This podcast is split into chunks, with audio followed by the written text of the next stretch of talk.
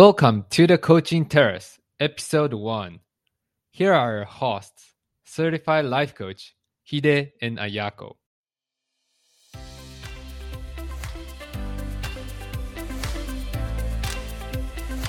皆さんこんにちは。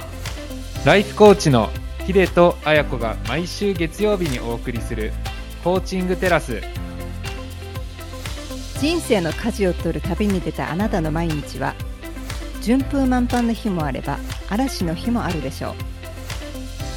そんなあなたにマインドの整え方や前向きに行動を起こすためのヒントをお届けいたします Here we go!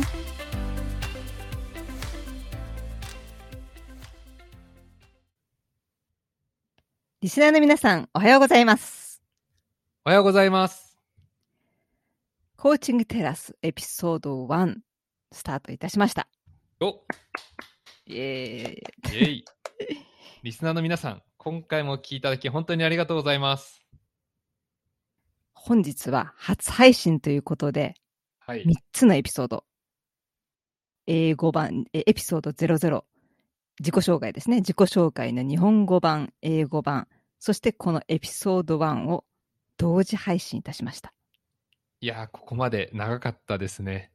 そうですねやることがたくさんありましたがはい。どうにかえスタートできましたよかったです。はい。であのヒデさんと私は共にまあ自己紹介でも話したんですけど日本のみならず世界でコーチングをしていくという大きな夢を持っておりますのではい。まずは世界に向かって自分から動いていくつながっていくっていう気持ちであのエピソードその00の自己紹介では日本語版のみならず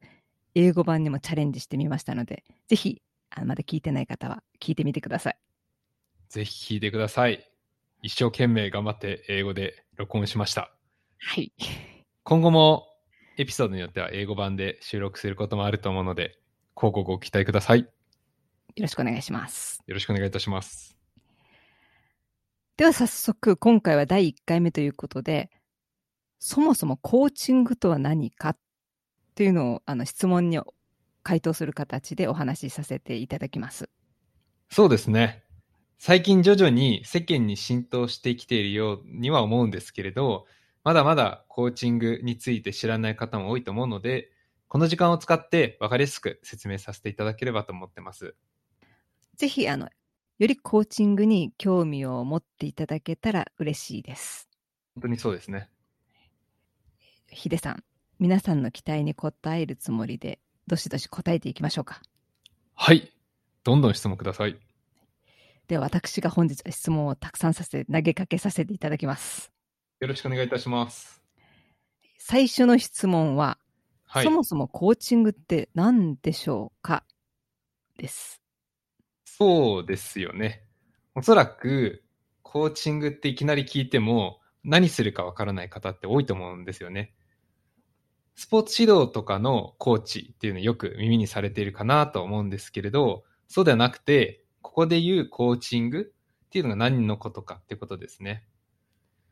コーチによっては結構その詳細な定義は異なるので、そちらは各コーチングのプログラムを提供しているところにお預けしたいと思うんですけれども、簡単に言うと、コーチングというものは、クライアントの変化と可能性を実現するサポートをすること。このように考えております。変化と可能性と実現。はい。そそれぞれについて詳しく伺ってもいいですか？はい。今取り上げていただいた3つのキーワード、変化と可能性と実現ですね。それぞれについてお話しさせていただきます。まず最初の2つの変化と可能性についてなんですけれども、コーチングでは人は潜在的に可能性を多く秘めているという前提のもとで、それらを実際に行動という形で引き出すことで、可能性を実現して変化を引き起こしていくということを命題にしております。簡単に言えば、やればできる。だからやってみようよっていうことですね。まさしくおっしゃる通りで、で、やってみたら、あれ？なんかできちゃったというイメージですね。皆さんにもやりたいけどなかなかできないっていうもどかしさだったり、いやー、これについて困っているんだけど、もうどうやって片付けたらいいか全くわからないんだよね、という悩みを抱えていることって結構あると思うんですよね。そうした悩みを乗り越えるためにサポートする役割が私たち、コーチのイメージです。そういえば、コーチの語源は目的地へ送り届ける馬車である。それで転じて、コーチングの役割は、クライアントさんが望む場所まで送り届けるって言われてるんですけど、はい。まあ、送り届けるっていうよりも、私はどちらかというと、コーチはクライアントさんの足元を照らす役割なんではないかなと思ってますね。ああ、うん、なんかどういう意味ででしょうか？こう、よく昔の番頭さんがこう、ご主人様の足元を提灯で照らして、どうぞこちらへお進み、あの、あの歩くのはご主人様なんですけど、その前を照らしてこう、うんうん、道、道を見せてあげるっていうか、そういう意味でも、とそれと同じように、どうすればいいかわからない。どこへ向かえばわかんないって、こう、暗闇の中にいるクライアントさんの足元にこう、そっと明かりを灯して、で、そこで今いる地点、それで進みたい地点が見えるようにして、まあ、今いる地点って言っても、もしかしたらぬかるみの中にいるかもしれないし、この進み道は、あ、こんなに距離があるんだ。いや、意外と近かったんだなとか、そういうものが見えるようにして、で、それで、その中でクライアントさんがご自身で、意思で、じゃあちょっと一歩進んでみようかなって、前に進めるようにお手伝いできるのが、私たちコーチの役目なのではないかと思います。面白い見方ですね。まさしくその、まあ真っ暗だと、おそらくなかなかこう一歩も踏み出せないっていうか、まあ、目の前に何があるかわからないし、もしかしたら落下点があって、すごくこう落とし穴の罠にはまって、わーってなっちゃうかもしれないし、で、そういったこういろんな思いから、なかなか行動に移せないことも多いかもしれないんですけど、そんなところに、まあ、コーチ登場っていうことで、足元を照らしてあげることで、一寸先だったりとか、まあ、より、さらにはより遠くの道、その人が持っている目的とかゴールっていうものを照らしてあげて、そこまでの道筋を一緒に設計してあげて、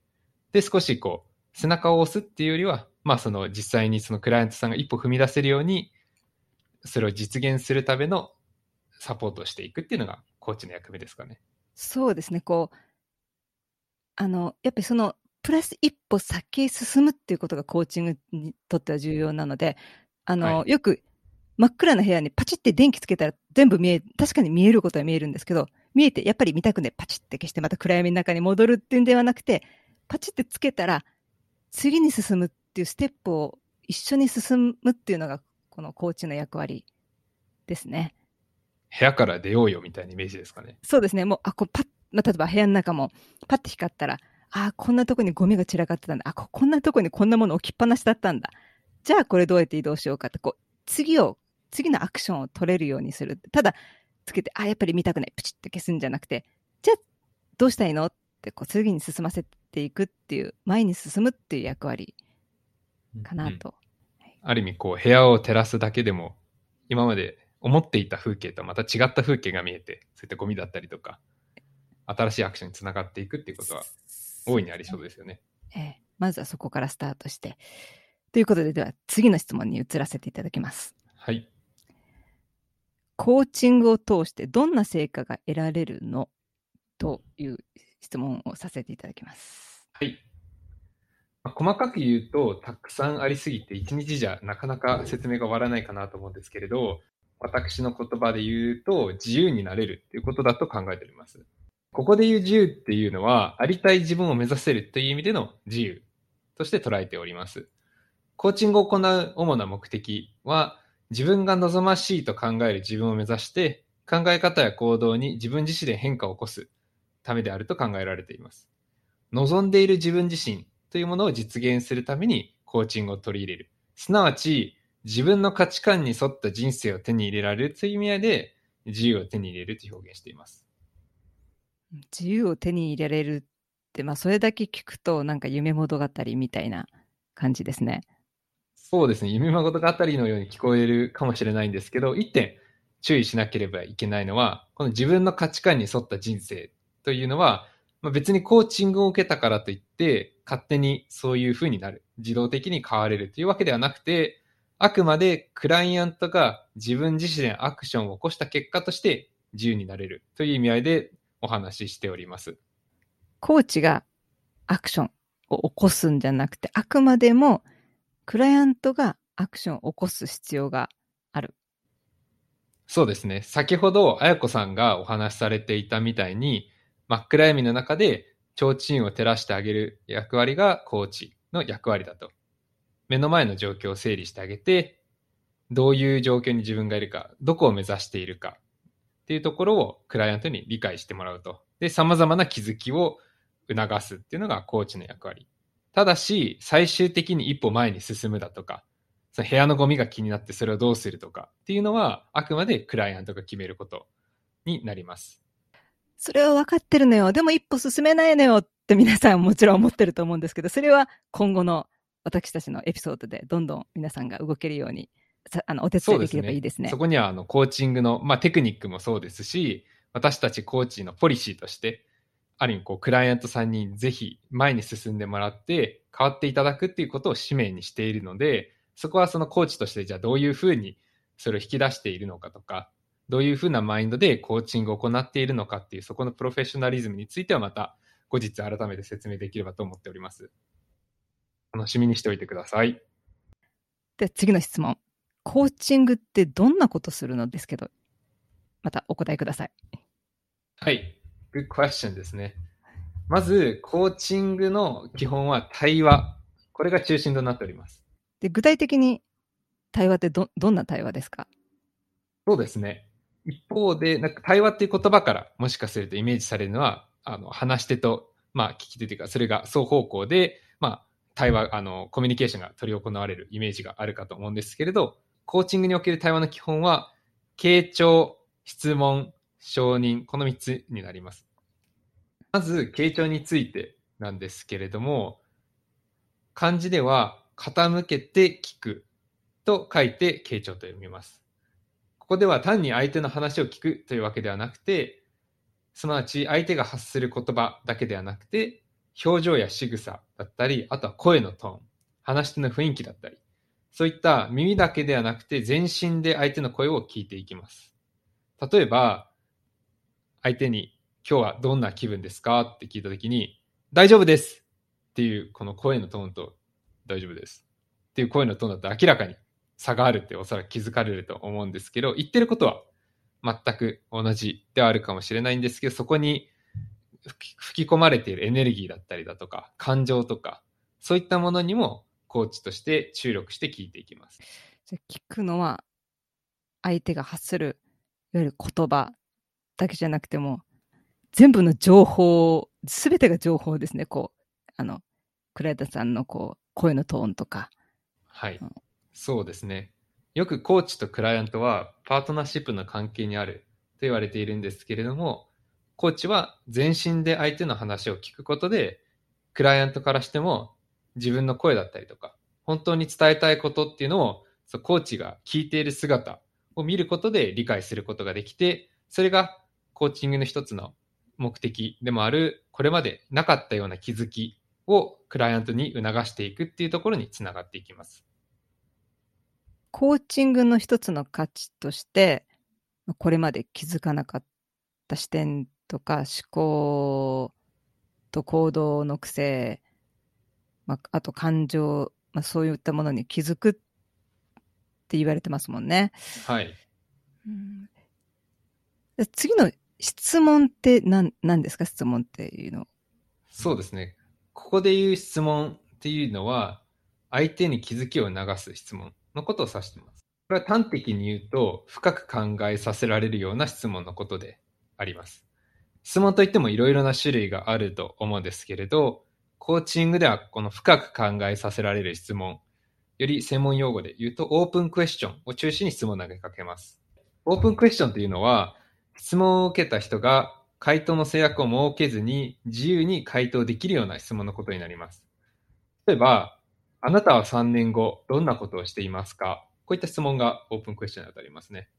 で、その反対のクローズドクエスチョン。これと比較すると結構わかりやすいかもしれないですけれど、クローズドクエスチョンは一方で質問を受けた人の回答が制限された質問のこと。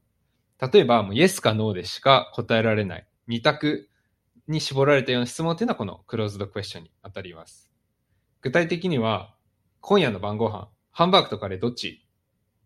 っていう質問をすると、もう選択肢がハンバーグかカレーしかない。こういった形で質問の回答が制約されているのがクローズドクエスチョンになります。確かに、普段こう生活していると、そんな質問、オープンクエスチョンですか？それを受ける機会ってなかなかないですもんね。そうですね。なので、例えば、あの、よく、あの、ある例かなと思うんですけど、今日どこで食べるとか言っても、なかなかこう、急にそう言われても答えられないことってあると思うんですね。で、一方でそれでじゃあ、じゃ中華にするって言うと、いや、やだ。あの、日本食にする？いや、やだ。スパゲッティにする？やだってい、う一個ずつ絞っていくと分かりやすいと思うんですけど、こういったこう、オープンクエスチョンってなかなかされる機会も少ないので、そうするとこう、やっぱり自分の中でこう落とし込まないといけない。しっかり考えないと答えが出せない。ここにその気づきが生まれる価値があると思ってます。で普段はこう、慣れてない、そのオープンクエスチョンで、初めはちょっと、え、なんでそんなこと聞くの？ってまあ思うかもしれないですけど、少しずつはい慣れていって、そうするとどんどんき自分の気づきも増えていくっていうことですかね。そうですね。一緒に、まあ、コーチとクライアントに、一緒に、二人一緒に、はい、深海の海にこう飛び込んでいくような形で、最初はなかなかイメージが湧かないかもしれないんですけれど、深く潜り込んでみたらそこにはたくさん深海魚がいて、今まで自分が知らなかった世界に出会える。そんな感じでしょうか。面白いですね。はい。では3つ目の承認。こちらは何何でしょうか？そうですね。承認っていうのは、コーチングにおけるコーチが取るスタンスの話になります。端的に言うと、コーチはクライアントの味方ですよっていうことですね。コーチングにおいて、この一番大事な要素、これはまあクライアントとの信頼関係になるんですけれども、コーチングが成果を発揮するには、このクライアントとコーチの対話の場が安心安全な場であって、お互いが考えたことだったり、感じたことを伝え合える、正直に伝え合える関係性であるってことが前提になってます。そしてそれを実現するためには、コーチとクライアントの間にしっかりとした信頼関係が築かれている必要があって、で、その信頼関係を生むための秘訣がパートナーシップということになります。じゃあ対話を、対話が効果を生む前提として、パートナーシップ、もうおっしゃってたパートナーシップを通じて信頼関係が、まあ、醸成、あの、醸し出されるというか、作られるっていうことが大事なんですね。そうですね。そして、このパートナーシップの関係性、まあこれをこう気づい通じて築いていくっていうところは、どうするかっていうと、コーチとしては、そのクライアントを受け入れるっていう、この承認を行うことで、それを築いていくことになります。承認、またこれ、承承認という言葉。はい。これは具体的にどういうことなんですか？はい。まずは、コーチがクライアントの存在そのものを承認しております。すなわち、例えばこう、大成功したからとか、何か成し遂げたから、その人が価値があるとか考えるのではなくて、そもそも、この世に存在すること自体に意味があって価値がありますよと、その方の存在ポジティブ、そのものをポジティブに捉えているということになります。クライアントさんをもう全肯定していくんですね。そうなんです。その上で、クライアントの感情を受け入れたりとか、価値観や考え方を認めること、あるいは、クライアントの強みだったり、これまで達成してきたことを認めること、これらをすべて含めて、クライアントを承認するっていうことになります。かりました。うん、傾聴、質問、承認。これらがコーチングにおける三大要素ですね。そうですね。今日はコーチング、どういうものかということについてお話しさせていただきました。はい。質問いただきありがとうございます。ヒデさん、最後にこう本日の話したこのコーチングとは何か、これについてちょっとまとめていただけますか？はい。今日はそもそもコーチングとは何かということで、コーチングの基礎ということを皆さんに紹介させていただきました。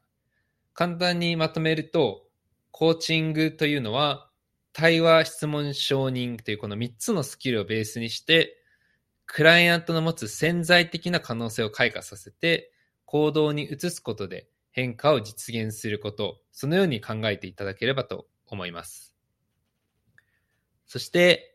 今回は皆さんにこのコーチングの触りを聞いていただいたので、またここで皆さんに一つやっていただきたいことがあるんですけれども、次回までにあなたが実現したいことは何か、これについて検討してみてください。コーチングでは、あなたが実現したいことだったりとか、あなたの価値観に沿って人生を歩んでいくこと、これらをにプライオリティを置いているので、そのコーチングのテーマとして一つ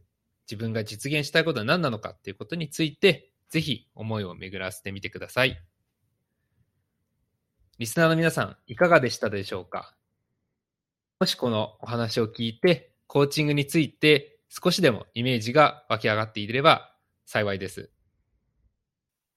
最後までご清聴いただきありがとうございました。ありがとうございました。